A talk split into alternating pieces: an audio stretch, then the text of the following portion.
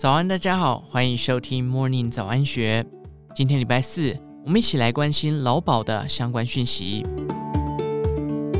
二零二二年税收盈余四千五百亿元的应用方法引发全民热议。民众在开心即将领到六千元的同时，在中华民国退休基金协会理事长王丽玲的疾呼下，劳保争取到三百亿元的拨补金额。然而，此数字相较起劳保收支的逆差，可说是杯水车薪。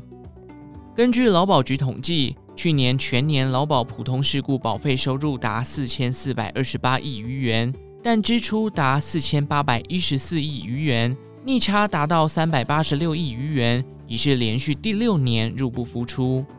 劳保局网站最新资料也显示，二零二二年十二月劳保投保人数约一千零四十三万人。但根据今年初提供的精算报告，最快在二零二八年劳保就可能破产。按时缴交劳保费用的劳工，等到退休需要用钱时，将领不到劳保年金。王丽玲分析，每年都有人在领钱办退休，随着时间一年一年过去，又有更多人办理退休，劳保要花的钱持续增加，这问题很急迫。如果再不提短中长期的改革方案，劳保就可能真的没救了。从劳保近两年的精算报告数据来看，不难理解王丽玲的忧心。在二零二一年，劳保应计负债为十一点零五兆元，潜藏负债十点二九兆元。到了二零二二年，仅隔一年的时间，劳保应计负债为十一点六七兆元，潜藏负债十点八二兆元。一口气增加了五千三百亿元之多。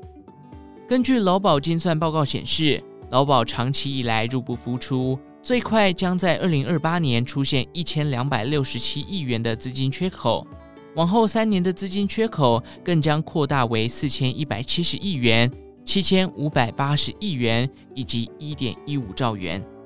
尽管为了让劳保续命，政府自二零二零年起，每年扩大拨补劳保基金，从两百亿元、两百二十亿元、三百亿元，一直到二零二三年扩大拨补四百五十亿元。四年下来，政府已拨补一千一百七十亿元。但对照上方提及的十一兆多元的劳保缺口数字，就可知道，每年几百亿元的拨补金额根本不够。过往包含王丽玲在内的许多专家都分享过具体可行的改革方案，像是调涨奢侈品消费税、房屋税、地价税，或课征超过第二户非自用住宅的住宅持有税、能源税等，多缴少领，以及依据劳工投保薪资，更细致地分出不同负担比率层级。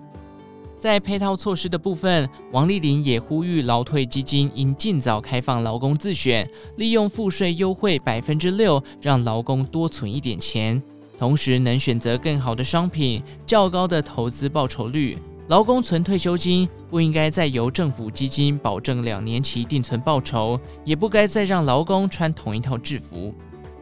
他也以私校退抚基金成功转型自选为例，认为劳退基金可向其看齐。